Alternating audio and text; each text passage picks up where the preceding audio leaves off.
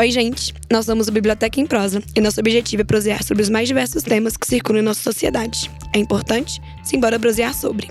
Eu sou Denise Cardoso. Eu sou Fernanda Nader. O episódio de hoje é sobre veganismo e consumo de carne e temos um convidado. Sou professor de geografia, especialista em dar bons nomes para pessoas e projetos. Meu filho se chama Ben e sou colaborador de um projeto educacional no YouTube e no Instagram chamado Calorologia. Eu duvido você falar esse nome três vezes rápido sem errar. Eu sou Guilherme Vilela.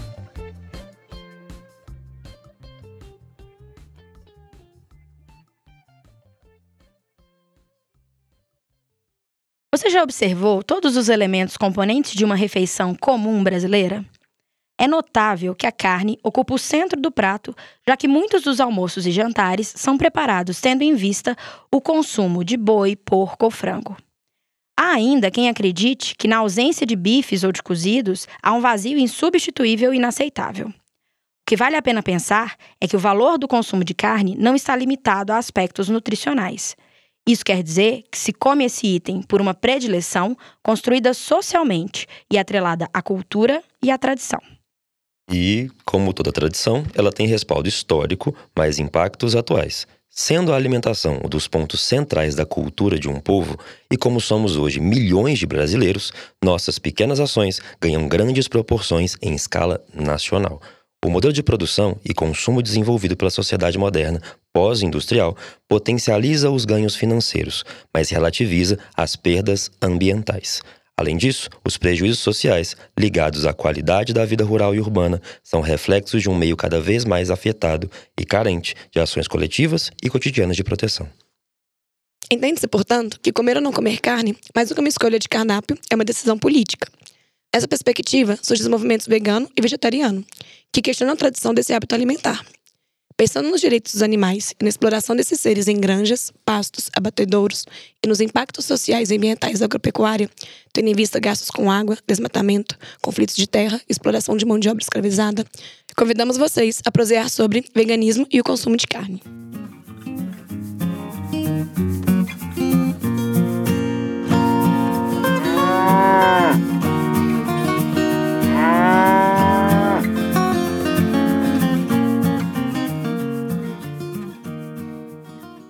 Sabe-se que gosto parte de uma construção social. Então, o consumo de carne, ele não vem só de uma predileção por esse tipo de alimento. Ele vem também de um hábito tradicional. A gente sabe que, é, ao longo do, do, das épocas, o acesso à carne ele vai se modificando.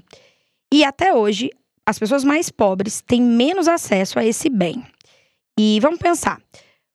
Lá no século XIX, com a chegada dos, da corte portuguesa aqui no Brasil, vieram novos hábitos, novas ideias e novas referências daquilo que se considera ou não sofisticado. Essas referências, inclusive, a corte portuguesa absorve da corte francesa.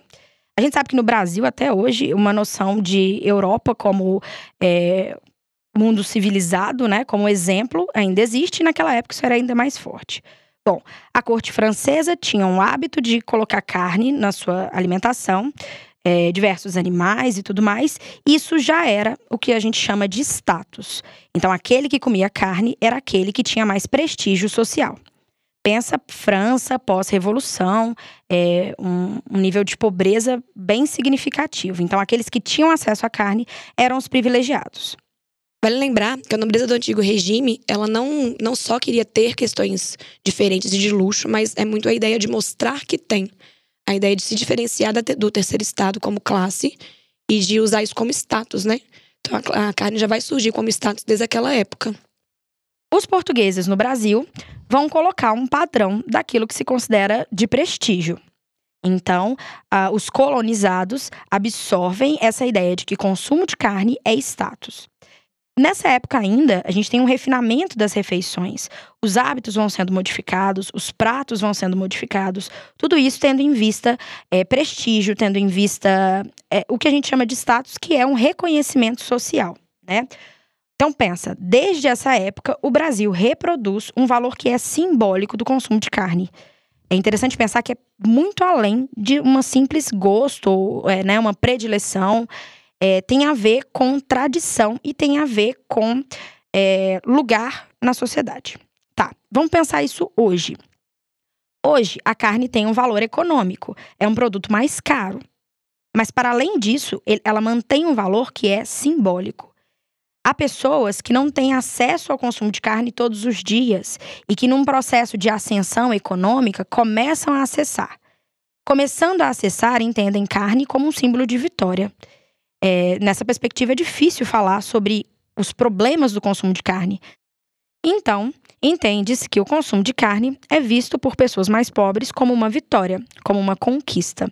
Inclusive, o almoço de domingo, o almoço especial, é aquele que não falta carne. Do outro lado, as pessoas que têm mais acesso, as pessoas que são mais abastadas, usam essa carne como forma de demarcar a hierarquia. A gente sabe que o Bourdieu fala sobre um poder simbólico, que é um poder que se exerce no sentido de demarcar e no sentido de mostrar qual é o lugar de cada um, o lugar que cada grupo, o lugar que cada pessoa ocupa dentro de uma comunidade, dentro de uma sociedade. Então, o que o Bourdieu fala com poder simbólico é que aqueles que estão no topo da pirâmide exercem violências para assegurar esse lugar. Quando a gente pensa em violência simbólica, a gente pode dar vários exemplos. Vou dar um exemplo bem simples, que é um exemplo do serviço doméstico. O serviço doméstico brasileiro é uma herança escravocrata e, portanto, ela, ele concentra inúmeros casos de violência física, violência trabalhista, violência verbal, psicológica e principalmente de violência simbólica. É, na página do Facebook Eu Empregada Doméstica, há vários relatos dessas mulheres a respeito das violências que têm sofrido no ambiente de trabalho. Um desses relatos fala sobre o consumo de alimentos dentro da casa dos patrões. Então, várias delas são cerceadas de comer, várias delas não recebem alimentação, não têm acesso à geladeira e outros tantos absurdos. Mas o caso que eu quero pegar para poder comentar é o caso de uma é, de uma trabalhadora cujo patrão era dono de um restaurante e no horário do almoço esse patrão ia para casa, né, levar uma marmita de comida de almoço para essa empregada. Essa marmita, mesmo eles sendo donos de restaurante, essa marmita nunca continha carne. É, não é uma questão econômica, é uma questão de demarcação de quem é você e qual é o seu direito. Não tinha carne, mas geralmente tinha ovo e outros alimentos que são considerados de menor prestígio. Aí vem os vegetais, o arroz, o feijão. Para além do tamanho da marmita, que foi algo reclamado por ela, o fato de não haver carne é um exemplo prototípico do que a gente está discutindo. A carne é uma tradição, uma cultura, a carne é valor. Então, aqueles que são considerados de menor valor não têm acesso e não devem ter acesso a ela. Pensando nesse caso, né, nesse exemplo muito específico, o não acesso à carne não é econômico. Como eu disse, eram donos de restaurante. O não acesso à carne era exclusivo para marcar qual era o lugar da empregada e qual era o lugar dos patrões nessa relação. Indo de encontro a esse hábito tradicional e cultural, há os movimentos vegano e vegetariano. Os vegetarianos que repensam o consumo de carne e os veganos, que, para além de repensar o consumo de carne, pensam também numa mudança de comportamento e num movimento político. Entendem, inclusive, a alimentação como um ato político. Ser vegetariano é não consumir carne e alimentos de origem animal. Dentro disso, existem algumas categorias. Vegetarianos estritos, que não consomem nada de origem animal, como ovos, leite derivados, mel. Os ovolacto-vegetarianos, que consomem ovos, leite derivados, ou seja, param apenas de consumir a carne, o animal em si. E existem também os lacto-vegetarianos e ovo-vegetarianos, de acordo com as suas restrições. Já o veganismo é um movimento político, que vai muito além da dieta vegetariana estrita. O veganismo busca excluir ao máximo todas as formas de exploração animal. Por isso, veganos não usam produtos testados em animais e não usam nada de vestuário que tem origem animal, como couro, por exemplo. E ainda boicotam marcas e empresas que usam animais ou apoiam de alguma forma a exploração animal. Muitos veganos, por exemplo, não compram nada de marcas que patrocinam rodeios. O principal foco do veganismo são os direitos dos animais e o combate ao especismo, ou seja, a ideia de que a espécie humana tem o direito de explorar e matar as demais espécies, por considerá-las inferiores. Mas não estamos no topo da cadeia alimentar? Geralmente tem esse questionamento, né? Então, tão no topo da cadeia alimentar que se vê um leão sai correndo. E ainda, a gente não vai caçar os animais, né, gente? A gente compra pedaços de animais em lojas. Nosso modo de lidar com carne é muito marcado pelo fetichismo da mercadoria. Esse é um conceito de Marx que trata a ideia de que a mercadoria final sempre oculta as relações de exploração da produção. É a ideia de que o produto brota na prateleira. E em relação à carne, isso é muito fácil de entender. A gente vai no açougue e compra picanha, filé, alcatra. O nome biológico, de fato, ligado à parte do corpo do animal, correspondente aos, a esses pedaços, é geralmente evitado. Por isso que muita gente come bacon com facilidade, mas não come tão tranquilamente, a famosa leitão assada, com uma maçã na boca. Isso me lembra aquele caso do Rodrigo Hilbert, quando ele matou um cordeiro no seu programa no GNT e foi duramente criticado pelo público. Ele cozinha carne em seu programa todo episódio. E as pessoas simplesmente não querem saber de onde vem a carne. A velha história de que se eu ver matando, eu não como.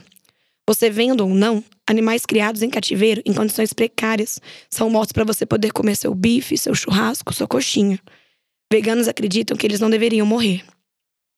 Uma coisa interessante a se pensar também é que, do ponto de vista jurídico, da doutrina do direito penal, o conceito de crueldade animal não tem relação nenhuma com o que o animal passa ou sente mas sim com o incômodo causado ao ser humano com esse sofrimento animal. Se causa incômodo na gente, se encaixa na lei como crueldade.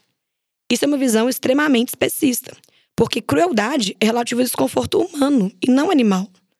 Daí o conforto da sociedade para lidar com a morte com o propósito de alimentar ou com atividades recreativas como rodeios. Além disso, geralmente categorizamos os animais entre os que aceitamos e os que não aceitamos que passem por qualquer crueldade.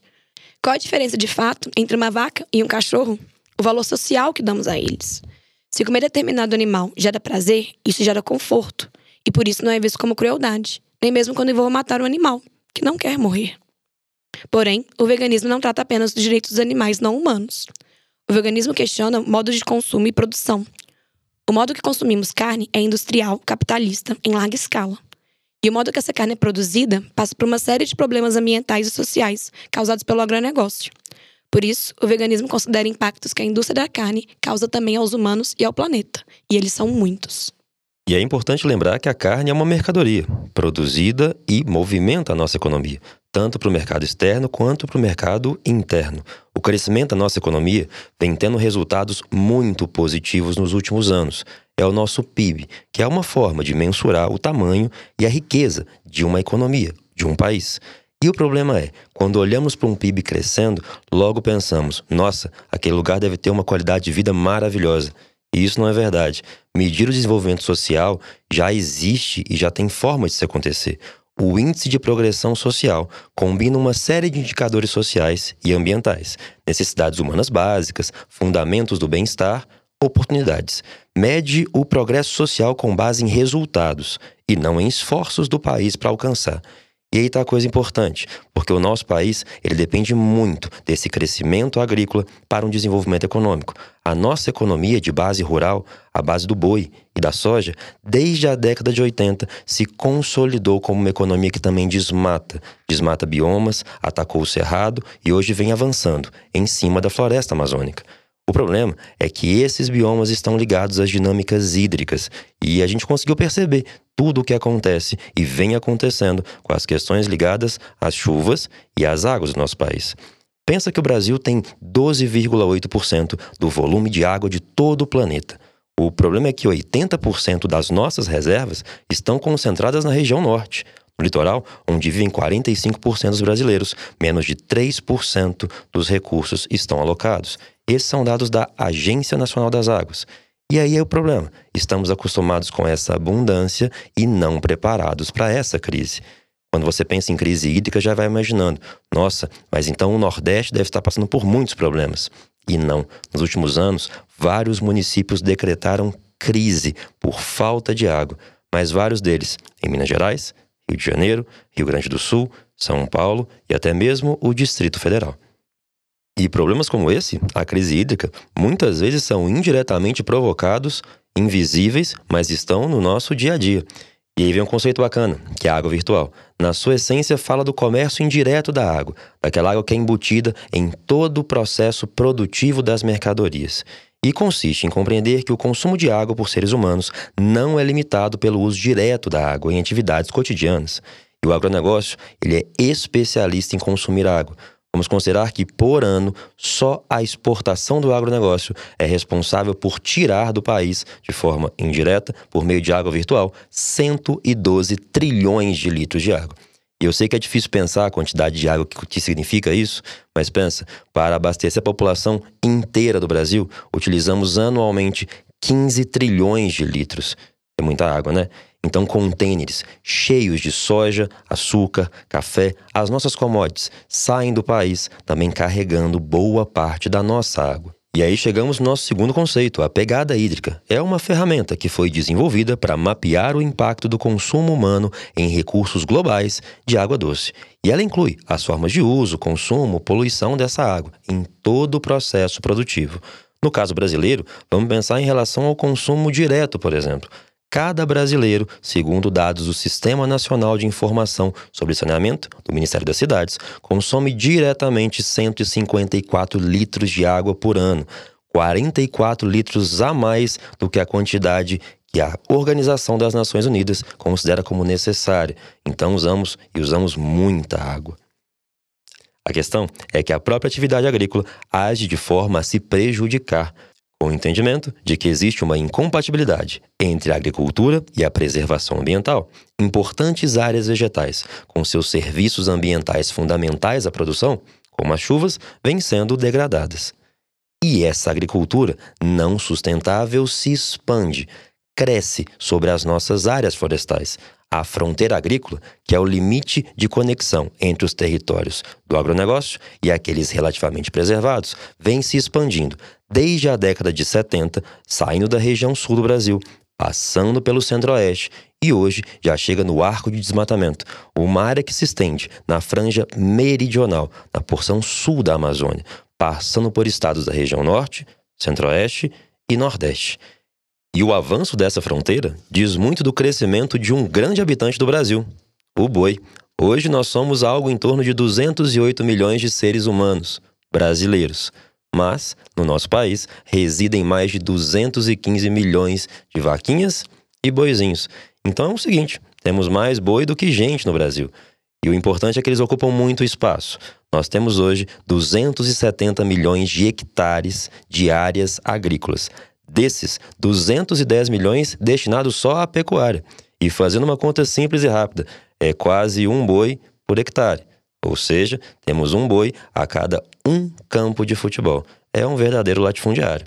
Agora, o outro ponto importante: esses bois e essas vacas, usadas principalmente para corte, produzem mil vezes mais metano que uma pessoa, um gás perigoso do efeito estufa, que causa 20 vezes mais impacto que o dióxido de carbono. Agora calcule que um quinto de todo o gás do efeito estufa mundial é gerado pela produção pecuária. Ou seja, o Brasil é um dos líderes dessa produção e dessa poluição. E esse boi precisa de muita água.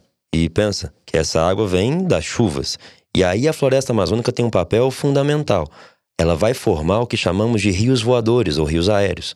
A umidade proveniente da região norte é responsável por abastecer boa parte das regiões centro-oeste e sudeste do Brasil. Então, dizer que estamos desmatando a floresta amazônica é dizer que estamos destruindo uma das nossas principais fontes de chuva. Chuva essa geradora de água importantíssima para o nosso agronegócio. E por mais abstrato e distante que isso possa parecer, voltamos às questões da tradição cultural e do papel do consumo da carne no nosso cotidiano, nossas pequenas ações do dia a dia, no aspecto coletivo, nacional, causam grandes impactos. Para além da questão ambiental, o agronegócio também está diretamente envolvido com questões sociais. Isso porque há conflitos de terra em todo o país. Esses conflitos são responsáveis pela morte, pela expulsão de comunidades indígenas inteiras, sem contar os pequenos produtores, os pequenos agricultores e as suas famílias. Além disso, a gente conta também com a exploração da mão de obra escravizada sendo um lugar comum em grandes latifúndios. Porém, é importante entender que essas são temáticas bastante complexas, que pedem episódios separados de análise, já que geram bastante discussão. Tem aspectos que são culturais, aspectos que são históricos.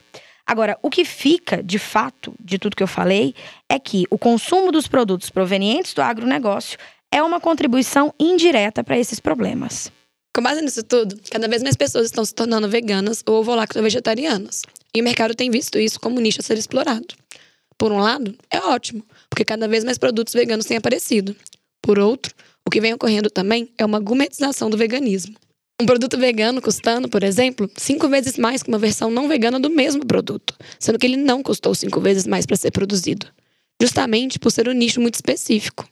A socióloga Sabrina Fernandes fala que o capitalismo não distingue fonte de lucro e não quer perder mercado.